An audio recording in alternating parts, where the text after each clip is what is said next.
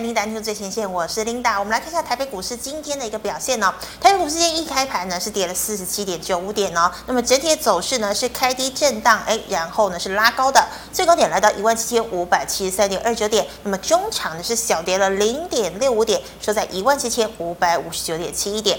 好，我们看一下大盘的 K 线图哦。呃，昨天呢是收了一根小红 K 棒嘛，那么量能呢是只有两千五百八十八亿。好，今天再收一根小红 K 棒，但是量能呢今天不足两千。五百亿哦，今天的量只有两千三百五十四亿哦。好，我们来看一下今天的盘面焦点。好，美国联准会主席鲍尔呢，昨天发表了一席谈话，是吓坏了投资人哦。他说呢，诶，如果有必要要遏制这个高通膨的话，哦，那么接下来要升息的幅度呢，就不是只有一码了。那么大家都在预测呢，可能五月份又要再升息，那么升息的幅度可能是两码哦。那么此话一出呢，当然是冲击了美股哦。昨天道琼呢是跌到了两百多点。好，那我们看到今天的台股哦，台股呢昨天没有办法这个填补缺口哦，又失去了这个半年线。好，今天呢多空就比较谨慎了，好，人气低迷，使得成交量呢是进一步的萎缩。好，电子全指股像是台积电、联电、联发科、鸿海，全产像是货柜哦，台塑、南亚、中钢以及金控股等等呢，都只是呈现平盘上下狭幅震荡的一个格局哦。大盘呢没有量哦，全指股呢当然也没有办法表现了。好，盘面焦点呢今天是集中在中小型股，尤其是战争以及缺电的社会股哦，包括了像是太阳能。化工、钢铁以及设备材料、LED 以及 PCB 的中小型股哦。好，那么今天第一条呢，要跟大家分享的财经讯息呢，我们首先看到是跟拳王台积电有关。好，我们知道台积电呢有一个相当要好的合作厂商呢，就是艾斯摩尔啊、哦。那么艾斯摩尔呢，它是一家荷兰的这个大厂商哦，专门呢卖这个光刻机台的。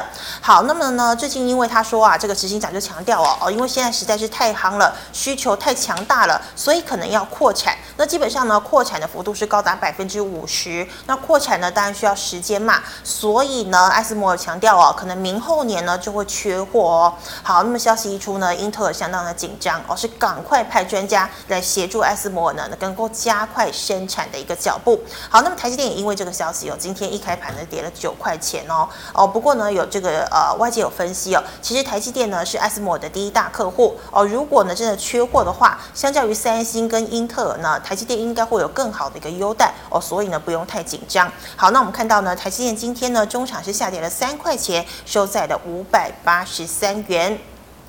那再来，我们来关注联电的消息哦。好，金圆二哥联电呢，昨天有讲到哦，这个美国呢是希望联电来这个底特律设厂嘛。那么今天呢又有一则利多消息哦，就是呢俄乌战争其实已经打了将近一个月了。好，那么原本呢这个中国是跟这个俄罗斯相当的友好，但昨天呢哦也这个呃就是讲出了说他愿意呢金援乌克兰。好，那么虽然呢中国现在也有一点点选边站哦，不过美国呢还是没有打算要让中国好过哦，他决定呢把。矛头指向了这个中国大陆的这个晶圆代工龙头中芯国际哦，那么呢，现在呢，他是希望呢，商务部禁止销售用于成熟制成的深紫外光哦，这个深紫外光机台呢，给中芯。对不起，好，那如果呢这个电啊、这个消息呢是真的的话呢，将会有助缓解哦成熟制成呢可能供过于求的一个疑虑哦，所以呢直接受惠的当然就包括了像是二三零三的联电哦，六七七零的力积电以及五三四七的世界先进。不过我们可以看到呢，今天联电是收在平盘哦。好，再来哦，化工股呢，受惠于俄乌战争所导致的涨价效应，包括了半导体材料以及肥料，有多档个股呢，今天表现都很亮眼。哦，像是呢三福化、东碱、中华化三档是亮灯涨停，那么三矿、台肥、永光、圣一呢，今天也都是大涨的一个格局哦。再来看到呢，地缘政治使得油价再度走高了，一桶呢来到一百一十美元以上哦，那么促使呢全球更加积极加快绿电的部件，好，太阳能以及风力。发电类股呈现轮动，今天呢以太阳能表现比较好，立即涨停。达能、科丰、系统电、合金以及安吉今天都有表现。好，风电呢，我们则是看到像是九九五八的世纪钢、台船、华兴、润泰材、上纬投控表现比较好哦。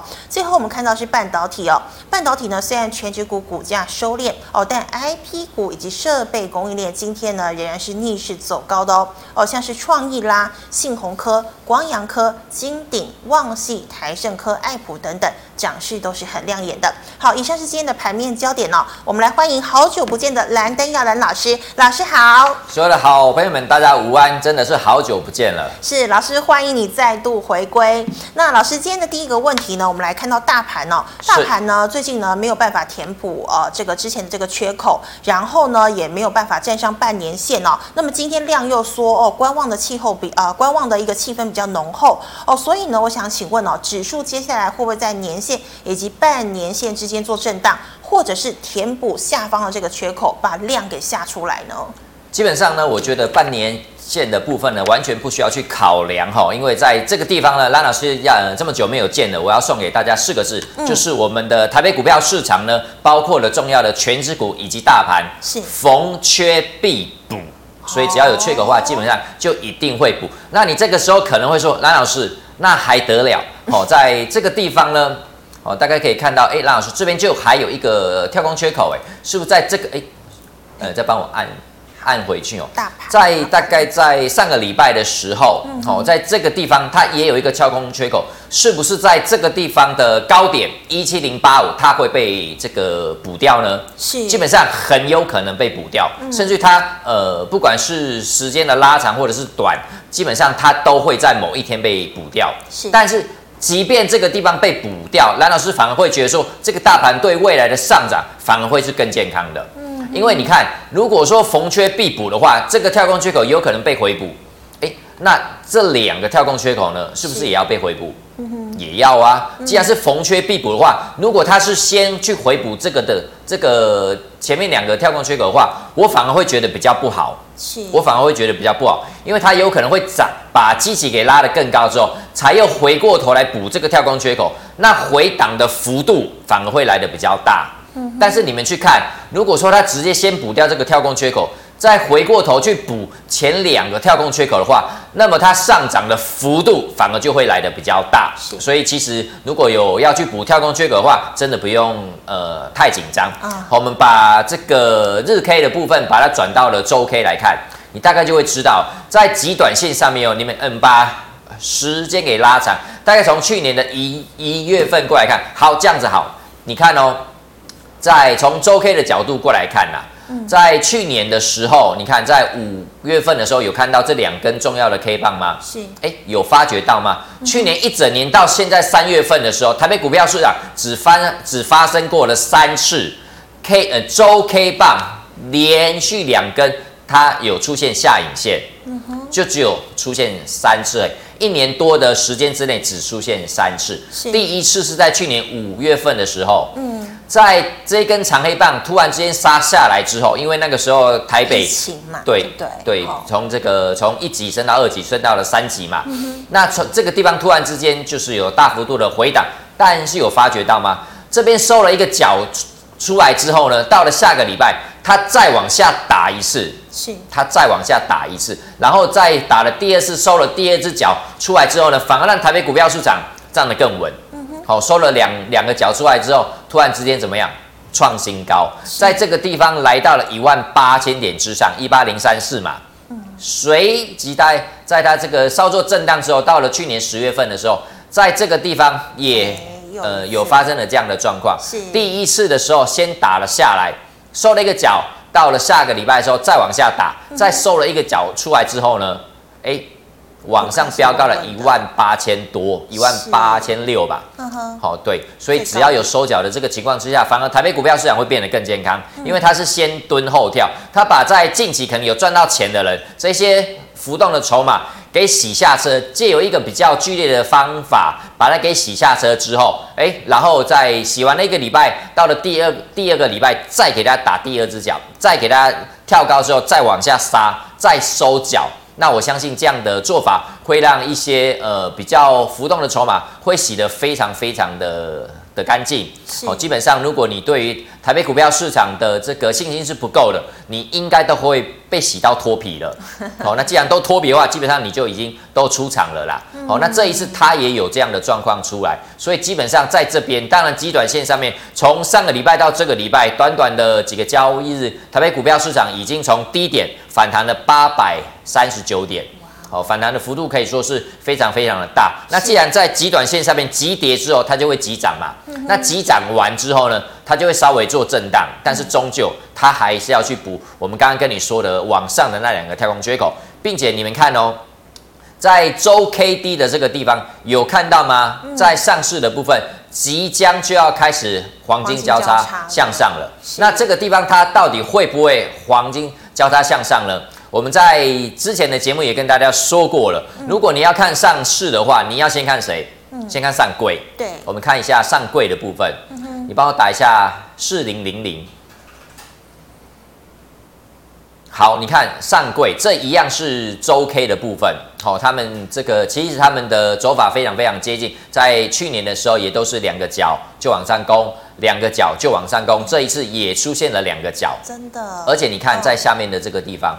哎，周 K D 已经黄金交叉向上了，也就是整个不管是上市还是上柜的架构，都已经从原本在这个十二月底的时候死亡交叉以来，哦，大概经历了快要三个月的时间，也的的确确整个大盘就是向下去整理嘛，但是到了。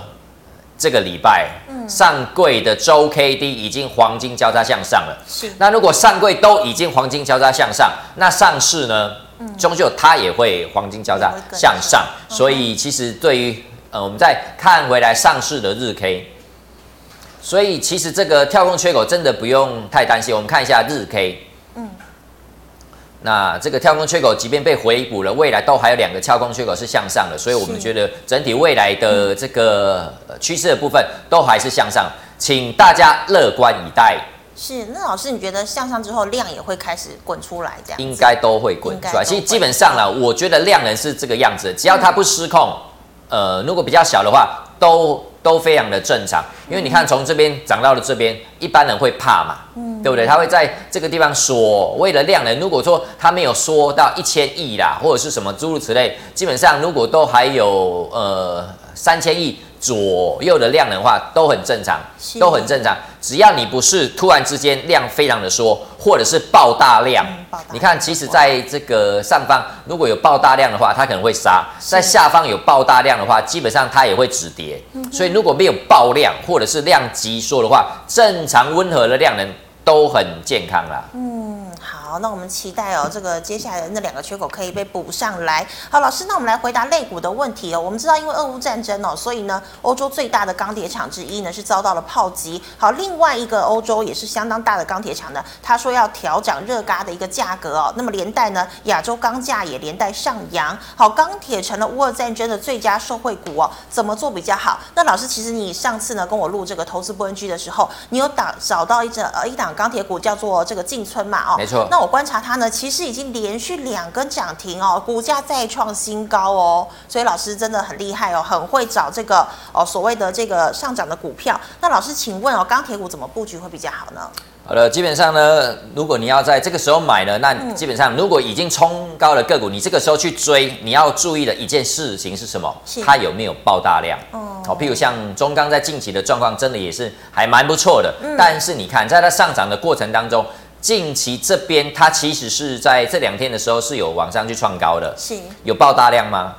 感觉没有，没有对不对？嗯、它是在这边的量能比较大，它在这边的量能比较大。我们把时间再拉长，从去年以来你来看，嗯，哎，呃，稍微比较多一点，去年的量能大概在这个地方，嗯、你看。去年的量能，这个才叫做大量哎，是在这个地方根本都是很温和的量能，也就是整个市场对于呃钢铁的类股稍微都还是打了一个问号，嗯、偏观望。好，在这个市场的资金的部分呢，还没有像去年一样这么样的疯狂。那如果说去年的这个疯狂的现象都还没发生的话，嗯，那基本上钢铁类股都还会再向上涨。我们说过的，只有到爆大量的时候，整体的这个趋势它才会有一个反转的现象。是好，那我们刚刚也，我们漂亮的 Linda 也说到了，其实呃，在乌俄战争的这个情况下呢，如果你买到不对的股票，基本上可能在近期你会有一点点不必要的亏损出现。嗯，但是如果你选到的是战争的受惠股。那基本上你不仅仅是不会亏，甚至你还会有还不错的获利出来。是好，诚如我在呃之前的节目，包括了我自己的节目，跟跟琳达录的这个布恩居里面，都一直跟大家讲，钢铁的股票非常的重要，因为它就是这里面最大的受惠股啊。是各位，俄罗斯跟乌克兰他们两国加总起来的钢铁出口量是多少？嗯，四千万吨。四千一年是四千万吨，那光光是台湾的部分，一年的这个钢铁的产量是两千三百万吨。嗯、那未来要干嘛？中国要基建，是。在印度的部分也要基建，基建。在美国也要基建，甚至于在这个呃相关的战争的灾后，也都需要是。这个基础建设，也就是钢铁的用量会比过往正常的情况之下要来的大很多。但是乌克兰跟俄罗斯完全没有办法供应钢的部分呢是，那怎么办？相关的报价它就会上扬嘛。那如果说在这个相关的报价会上扬的话，钢铁的股票它一定会有机会。那你这个时候可能会问蓝老师说：“哎，蓝老师，如果说钢的这个的的报价会上扬，一些相关的原物料也都陆陆续续在涨价的情况之下，应该要选择钢铁的上游还是选择钢铁的下游？”各位有很多人会认为说要买钢铁的上游，对不对？对，但是完全不对。你们在选的应该是钢铁的下游。怎么说呢？因为当原物料在上涨的时候，基本上你的报价，你在卖出去的钢铁，我们可以看到从上个月到这个月，其实不管是中红啦，嗯，跟丰兴的部分，包括了中钢，还有一些在越南厂跟中国大陆的钢铁的报价，其实都有一个非常大幅度的调升。而这个报价在上扬的时候，是谁受惠？是下游会受惠哦。各位是已经把成品给做出来的，因为我的成品早就已经做好了，我可能半年前、一年前这些相关的的的钢制品，我都已经做好放在那边，放在我的仓库里里面了，对不对？所以我的成本是那个时候比较低的成本，但是现在的报价上扬了，我能够卖的价格已经开始在调升了，那我总不可能还卖你一年前的价格吧？嗯，不会，它一定是卖你现在贵的价格。也就是在下游的这个部分，它会，呃呃，是第一个会因此而受惠的，是。反而是在上游的部分，因为你的原物料在近期的战争的情况之下，就直接就调升了嘛，是。所以你在进货的成本也会比较贵，哦，你的进货的成本也会比较贵。所以从钢铁的这个肋骨过来看的话，第一个先受惠的一定是下游哦。嗯。好，那我们可以看一下，在这个钢铁的部分，像中钢啊，中钢的股本实在是非常非常的大，你看一千五百多亿，对。但问题是呢，在近三个月的时候，我们都知道，如果要买一档个股，包括我们看一下一档个股叫二零六四的进春哈，是这档个股，我们把时间给拉短一点哈。你看这档个股是蓝老师跟我们这个漂亮的 Linda 在前两个礼拜就说了，对，前前两个礼拜就跟就把这档个股给给我们所有的观众好朋友们。那其实你们也都有滴滴的点位可以去关注它。嗯、那么怎么会在节目里面把这档个股送给你们？嗯、其实除了看到的它是钢铁的股票之外，看到它未来的展望真的都还蛮不错之外，重点是它的筹码已经有人在买了。嗯、各位，如果你买个十张。买个一百张，可能都只是想要试试看，或是你有听到什么，你还不确定说这两个股是不是真的会上涨。是，但问题是，如果你一档股票你买到了七百张、八百张，甚至于是一千张，一定有什么？你一定是知道了什么，你才敢这样买，不然你可能就只是想试试看，买个一二十十十张过来赌看看它未来是不是会上涨。是，可是你一口气买到八百张呢？代表着你对这档个股的未来的把握度会很高。嗯，那我们在近期的时候，当这档股票都还没有真正上涨的时候，我们就看到了，哎，持股超过八百张的偷偷在买，哎，那一档股票，你看从三月份以前，这档个股有在动吗？没有，几乎就不会动，它就是跟比比心电图还要更平，哦，根根本就是这边哦这边震荡而已。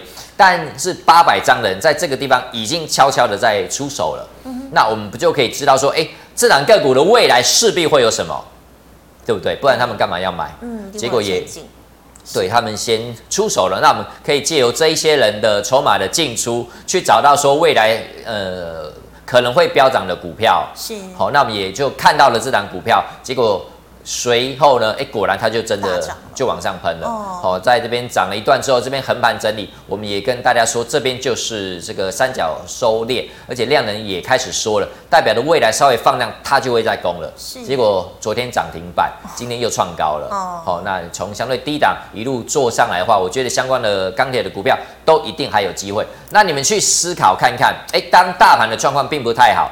这两个月的大盘其实是向下回的，很多相关的电子股也坦白讲也都回得非常的深。是，但是钢铁的股票不但没有回，它还在向上飙高，这代表什么？代表它是主流股。只有主流股它才会这样走，它不但不跌，它还在向上涨。那除了二零六四的进春之外，我们再看一下这个二零三三的加大。加大的部分今天也创高了，是昨天也是一样攻到了涨停板，一样是从原本不会涨的情况之下，突然之间就飙高了。嗯、好，突然之间就飙高，也代表着它第一个跟大盘来比的话，它比较强。嗯，第二个就它自己来比的话，它跟其他的任何一档股票来比的话，它都是非常强劲的多头的标股。那同一个类股里面有多档的股票都在向上去喷出。去飙高，那不就代表说钢铁是对的股票，它就是主流股嘛。那既然在主流股都已经跟你表态的情况之下，那只要它没有爆大量、没有回档的话，基本上这个类股往后都还有空间。那我们看一下几档重要的这个钢铁的指标股，二零零二的中钢。老师，中钢有机会呃破四十吗？我觉得一定有，一定有。对，它一定有的可能性是非常非常的大，就是我们在节目上面不能跟你讲一定有嘛，是但是我们呃这样讲，您应该也听得出来。我们把时间给拉长一点点哈，就可以看到，哎，好，这边。你看这边有一个跳空缺口，这边也有一个跳空缺口，代表说这个地方花了六个月，将近要六个月的时间呢，中钢才打出了一个漂亮的底部出来。哦，所以基本上这个跳空缺口只要没有被回补之前，它都是一个漂亮的多头。而且你会看到，其实除了法人在买之外，我们的内资好朋友们，其实在去年十月份哦，这个十二月份的时候就已经一直在买它了。好是，先买来放。那到了一二三月的时候，都还在加码。嗯、那这一档个股，蓝老师帮我们所有的好朋友们去查过喽，在近三个月的时间之内，大户已经大买了三十一点三万张。嗯、一档股票买到了三十一点三万张，并且是在近三个月的时间之内就买了，是势必是觉得它的未来会很好，并且到了近到了这个礼拜，好、哦，这些大户都还没有出脱的现象。也就是他觉得未来势必都还有机会会再更高，嗯、那我觉得基本上啦，前一波的高点应该只不过是一个基本的目标。好，我们再把时间给拉长一点，去年的高点，好，在这个地方，去年的高点应该都有机会去挑战看看。好，那中钢是在向上涨的，我们看一看一下其他东钢集团的二零零六的东钢好了，嗯，你看在减完资之后呢，你看它的股。现在基本上就是不停不停的向上去飙高，我们把时间给缩短一点哈。好，你看到了昨天的时候，它一样是在创高；到了今天的时候，又再创了一个收盘新高。包括了法人的部分，也都还在买超当中。那他怎么不去买其他的股票？他为什么都要买这个中钢跟东钢？诶，在过往的时候，在我们的内资的部分，他也没有在买相关钢铁的股票啊，甚至在去年的时候都还在卖。那为什么到了这个去年的年底之后，都开始在买东钢跟中钢？是，而且都还没有真正转卖，那不就是觉得它未来都还有可能会再上涨？嗯、所以我觉得，在这个乌俄战争还没有真正的到了一个段落之前，相关钢铁的报价都还会再上扬，甚至于即便他们这个战争停止了，未来的中国基建跟美国的基建的部分，势必也会把钢铁的需求。带的更大，所以相关的钢铁的股票一定都还有机会，但是一样把握住一个重要的操作的逻辑，就是冲高的股票不要去追，但是拉回，我觉得如果有接近月线的地方，就会是一个漂亮的出手点。是，好，老师真的很好心哦，倾囊相授。那老师不好意思，我们时间接近二十分，那我们如果呃讲另外一个类股的问题，然后太阳能，老师你觉得怎么布局呢？好，太阳能的部分呢，其实我觉得太阳能一定是未来的主流啦。所以刚刚的钢铁讲太久了，是不是？老师讲的非常详细。OK OK，好，那我们那我们就呃，简单讲一下太阳能，嗯、太阳能一定它也会是未来。怎么说呢？因为在近期的时候，到了二零二五年，基本上全全世界的国家跟企业，你至少在这个能源的使用率上面呢，至少要有两成是再生能再生的能源，是，也就是现在是二零二二年，嗯、大概只剩下三年而已。你的一个国家或者是企业，你必须要二十个百分点所使用的能源是再生能源，也就是未来你一定要干嘛？一定要用到太阳能，嗯、一定要用到风力。发电的相呃相关的能源，你才有办法去营运。好，那所以在近几年之内，这些相关能源就会开始被抢。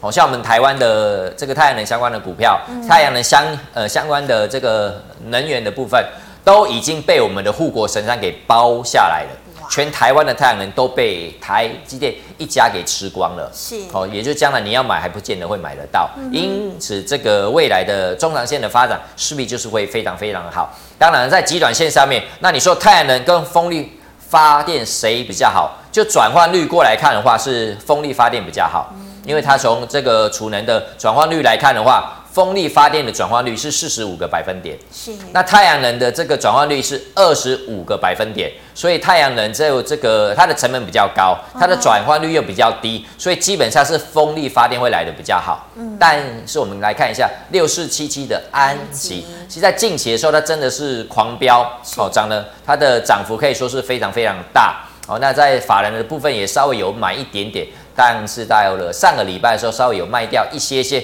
但是我觉得都没有什么太大的问题。嗯、哦，在这个呃太阳能跟风电的差别在哪里？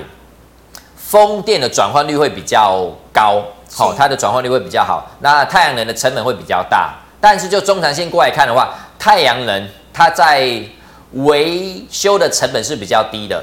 好，但是在风力发电的部分，它维修的成本很高，所以就中长线过来看的话，其实是太阳能比较适合拿来当我们的再生能源的部分。哈，这个也要先跟你们讲一下。所以其实太阳能你千万不要去小看它，就中长线来看的话，它一定是所有能源里面的主流。好，绝对主流一定是太阳能哦。好，那在极短线上面稍微涨多了啦。好，那在这两天也都有一个。比较不好看的情况就是它其实逢高都有人在卖，所以你看，在今天礼拜二嘛，嗯、你看礼拜一跟礼拜二都有一个比较不好看的上影线，嗯，哦，所以在极短线上面这个地方千万不要去追哈，那但是如果有拉回的话，你再去找买点哦。那这一档个股跟去年的财报来相比的话，基本上它成长了四百一十一个百分点，是，而成长的幅度可以说是非常非常的惊人。那这一档个股持股超过八百张的，他有在买，好、哦，内部人也有在买，好、哦，所以其实他们自己人也看好自己未来的发展。哦，所以其实相关的股票，呃，冲高不追，但是拉回呢，我觉得未来的展望都还是不错的哈。是。那太阳能除了这两个股之外呢，你一定要看的叫做三五七六的联合再生。嗯。哦，那这两个股的涨幅稍微没有安吉来的那么样的大哦，但是你看在极短线上面涨一段之后，在那边横盘整理完，今天又悄悄的创了近期的收盘新高。嗯哼。好，然而量能有爆吗？量能也没有爆哦，然后这一档个股其实外资非常的喜欢，是。好，从这个持股超过八百张的部分来看的话，其实他们也是买很多，嗯、哼。好，所以我觉得这样的一档个股整理完之后，都还有机会会再上。那比较低位接的是谁？三六九一的硕和，好、嗯哼，在太阳能的股王的这个部分，我们把时间给拉长一点，你就会看到说，哇，其实这档个股真的几乎都还没有涨到。哦，几乎都还没有涨到。那红海它已经有有入股这档股票了嘛？哦、对，那红海有入股之后，它的成本大概是在一百九十二块钱这边。是。那现在的价格大概是一八六，哦，大概是一八六，也就是红海他自己可能都赔钱了。嗯。好，那我觉得如果是就大股东的角度过来看的话，他应该不会让自己去赔到钱。是。好，所以我觉得这两的个股其实基本上都还是在低位阶，未来震震一震之后，都还有机会会再向上哈。是，好。好。那老师，谢谢哦，讲那么详细。好，好，观众朋友们，如果你还有其他类股的问题，记得可以扫一下我们蓝登雅老师的 LINE。好，老师，那我们来回答个股的问题喽。好，第一档呢是这个代工厂哦，四九三八的和硕，成本七十二点七，继呃建议继续持有吗？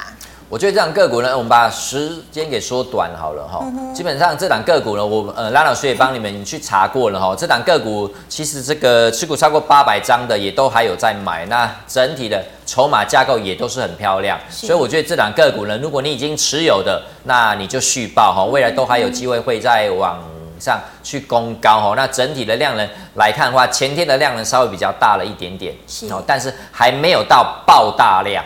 哦，它还没有到爆大量的情况，所以整体都还是一个漂亮健康的多方架构。那如果你还没有买的呢，我就不建议你在它创新高的时候去追它。好，基本上我们做股票一定是呃一档对的个股，你也要买在对的价格嘛。是。如果说它已经冲高了，稍微就跟大盘一样，如果它是先去回补下面的跳空缺口呢，嗯、那你呃你的资金跟你的部位能不能够？承受得住，这是一个很很大的问题。好、嗯，所以我还是建议你，就是等拉回的时候，你再去呃去持有这样的一两个股，会来的安全很多。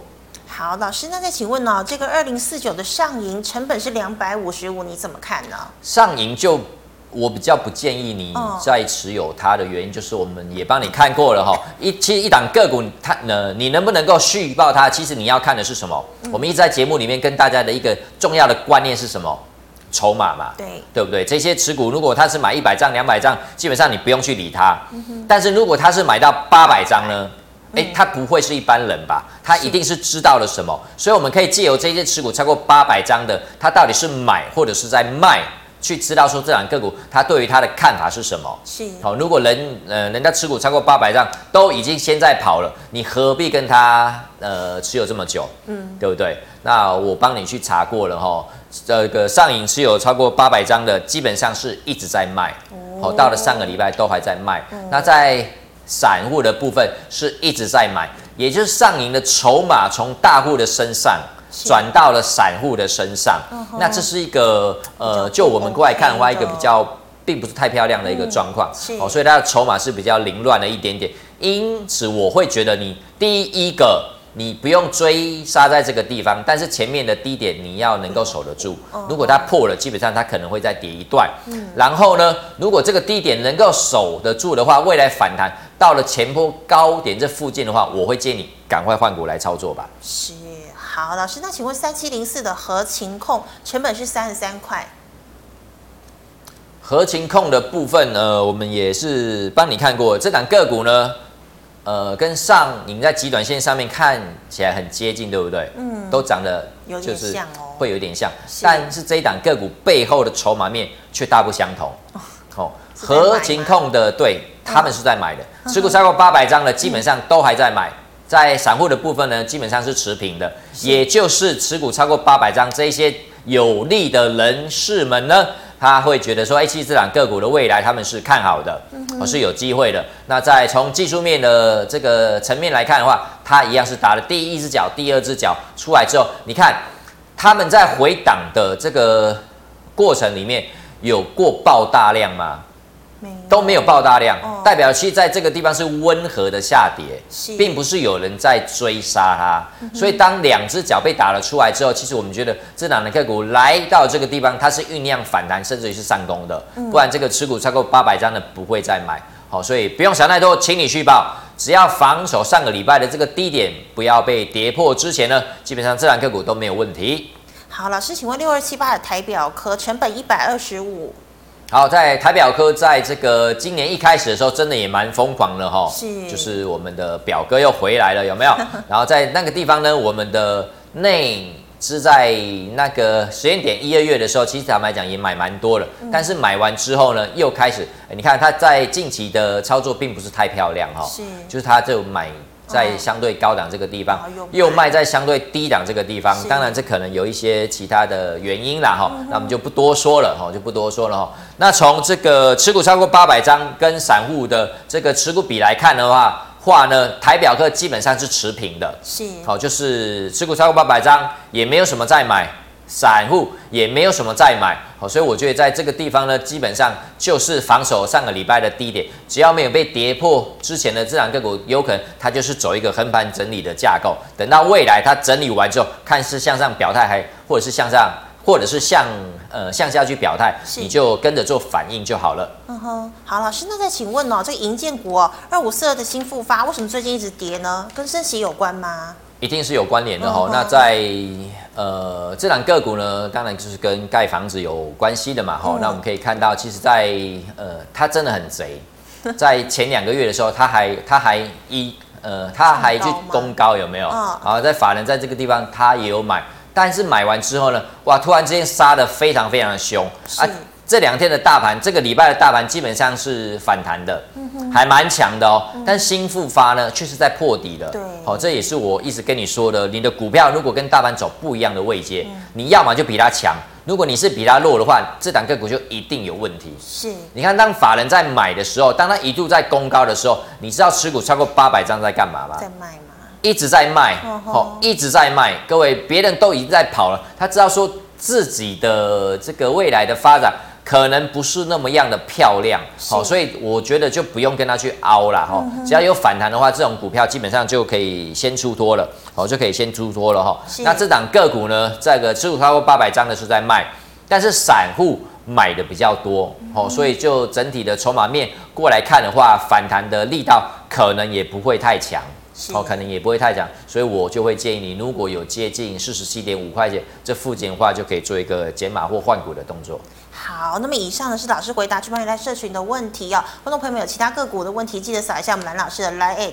好，我们来看一下 YouTube 的问题哦。六四七七的安吉，其实老师刚刚已经说过了嘛，对不对？对，我觉得在这两天呢都有上影线，所以在极短线上面可能会拉回啦。是但十九中长线来看的话是有机会的，所以拉回就早买点。嗯哼。好，老师，那请问呢？长荣二六零三的长荣减资之后呢？哎，它的股价就已经这个整个下去了。那老师你怎么看呢？好，这样个股呢，基本上它还，呃，它它它只是有公布说它准备要开始要减资嘛。是。但问题是它再怎么样，它去年也还是赚的四十五块钱哦。那你去获利非常漂亮。你看这个联发科的部分，嗯、联发科去年一整年赚多少？赚七十块。对。七十块钱的联发科的股价大概在一千块这边。是。那如果说赚了四十五块钱的长隆，它应该在哪里？哎、哦，至少要六百块吧，欸、对不对？基本基本上要，即便没减资的情况之下，都应该要六百块。是。可是它现在是一百四哈，嗯、所以其实就这个本一比过来看的话，真的都是非常非常的低啦。嗯。好，当然在极短线上面，如果你要减资的话，那整个市场的。看法是你有经营权方面的战争嘛？就是在筹码的部分可能会稍微比较凌乱了一点点。是那我们之前也在布恩居在别的地方有跟大家说过了，嗯、法人会不喜欢这样的情况之下。嗯、你看，哎、欸，到了近几天的时候，真的就反本来在买的，突然之间就把它给卖出来了。是所以他们会怎么样？先观望，嗯、并不是不看好长隆哦。长隆今年的展望跟去年来比的话，不会比较差，基本面还是很好，都还是很漂亮。嗯、你想看一档股票可以赚四五十块钱呢？才一百多块钱而已，你看它的本益比大概、哦、对，呃，嗯、大概就是三倍而已哦，所以可以说是非常非常的物美价廉呐。嗯、但是在极短线上面可能有一些经营权方面的问题，所以呃，可能就是先避开，先观望。嗯、但是当它整理完之后呢，你看到了吗？在这一根，好、哦。在下杀的过程当中是有爆量的，是但是它在横盘整理大概在一百四十块钱这附近的时候呢，基本上量能又开始缩了。嗯、哦，所以我觉得在这个地方，呃，只要一百四十块钱没有被跌破之前的话，这两个股应该都还是有机会。好、哦，那即便它跌破了，我们觉得一百二跟一百块钱也不会破了。哦，所以反而如果有跌破的话，你是空手的朋友们可以找买点哦，可以找买点。好，老师，那再请问哦，九九零七。统一时，统一时今天又创高了，厉害哦！嗯、对，非常非常的强哦。那它这一档个股呢，在极短线上面就是一档的标股哦，是就是一档标股。那既然它是标股的话，并且它从这个三月初的时候，从、嗯、它这个股价开始发动以来，它走的是什么线？是是五日线，也就是它现在在上涨的过程当中，它的惯性就是五日线。因此，未来只要五日线没有被跌破的话，这两个股都没有问题，都还是可以续报的。好，那即便有破了，你就减码，就减码就可以了。是，好，老师哦，那之前呢，这个昨天有传出哦，这个板卡暴跌的一个情况。对，那请问二三七六的技嘉板卡下跌是不是要开始走弱了？我觉得是，是，我觉得是在突然之间下跌的三十五个百分点，啊、这不会是一个正常的现象。嗯、我们在呃，我可能是我个人的的节目的部分，我我有跟大家有提到过，在笔电的部分，其实笔电在前两年卖的真的是非常的好，嗯、因为要有居家隔离，要远。据不管是要教学还是上班嘛，所以在笔电的部分卖翻了，嗯哼，好，真的是卖翻了，也包括了在可能在这个元宇宙的题材跟这个跟这个呃相关的数字货币的部分，是，好，都会用到板卡，嗯哼，但问题是这个东西太虚了，好，在笔电的部分可能又。过高的情况之下，它基本上涨多了，本来就应该要做一个适当的修正。是，但是没有想到会这么样的剧烈哈，直接在一天之内下跌了三十五个百分点，可以说是呃跌得比较凶了一点点。所以那既然它有它用一个比较剧烈的方法在修正的话，那通常就是不对劲了。哦，基本上它就是不对劲了。但是计价的部分，你看哦，计价是下跌的，对不对？嗯哼。哎，它有爆大量吗？它没有爆大量，代表着那它有没有一个向下的跳空缺口出来？有哦。那它这个前一波的低点，它有没有被跌破？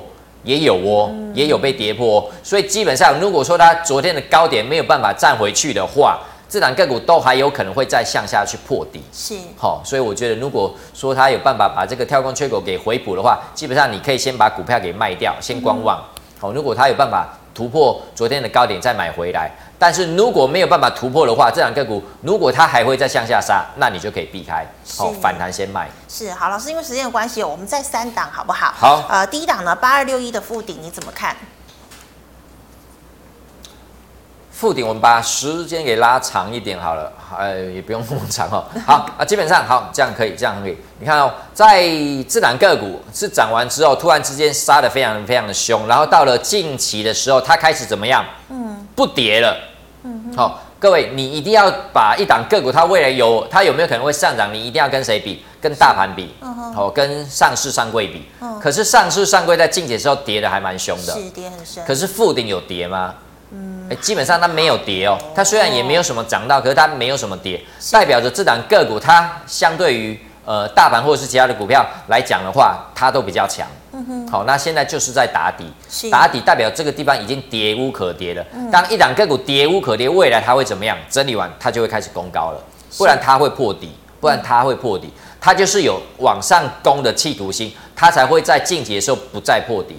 好，所以我们觉得这样个股未来的可能性就会来的比较好，请你续报。好，老师，那再请问呢？我们刚刚讲了长荣，那二六零九的阳明现在可以进场吗？要不要参加除息呢？我觉得这两个股在极短线上面是比长荣要来的更漂亮。好、哦，我们从这个持股超过八百张的，从这个内部人的持股比过来看的话，其实阳明都是很正面的哈，他们都还是在买哦。嗯、那就股价的涨幅来看的话，阳明的涨幅跟长隆来比的话少很多。嗯，坦白讲，真的少很多。好，那你看阳明去年赚的是货柜三雄里面赚最多的，哈，赚到四十八块钱。是，可是它的股价跟长隆来比的话，反而比较低。嗯，好，即便在近期的长隆回的稍微比较深，都还是比阳明高。是，好，所以我们觉得这个状况稍微比较不合理的。好，那你也可以看到在内资的部分，哎，反而他们是在卖长荣。对，然后买阳买阳明，哦，哦，你们有看到吗？是，哦，所以其实我觉得在这个地方的话，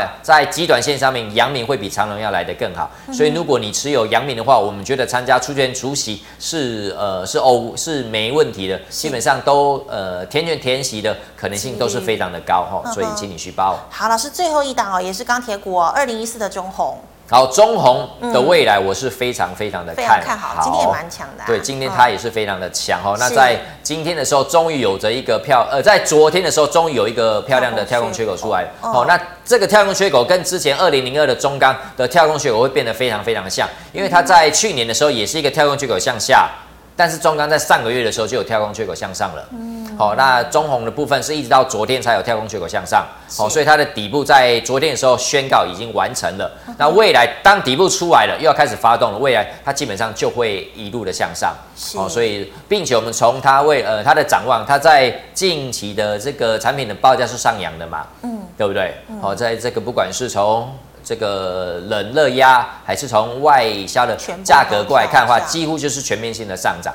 那从持股超过八百张的部分，它也是买的非常非常多。从内部人的角度来看的话，也是买的非常非常多。那目前这档股票又站在所有的均线之上，基本上它就是强劲的多头。所以，请你续抱，未来只要十日线没有被跌破之前，都是可以续报的。好，就像老师说的，钢铁股可以特别留意啊。好，非常谢谢老师精彩的解析，谢谢。好，观众朋友们，如果呢你还有其他的问题，记得扫一下我们蓝老师的 LINE，老师的 LINE 呢是小老鼠 money money 一六八。好，老师，请问你 YouTube 直播时间？呃，基本上我们是礼拜一到礼拜五下午的两点到两点半，都欢迎你到我的 LINE 里面去收看。是，好，最后呢，一样喜欢我节目内容的朋友，欢迎在脸书还有 YouTube 上按赞、分享以及订阅。感谢大家收看，我们明天再见了，拜拜。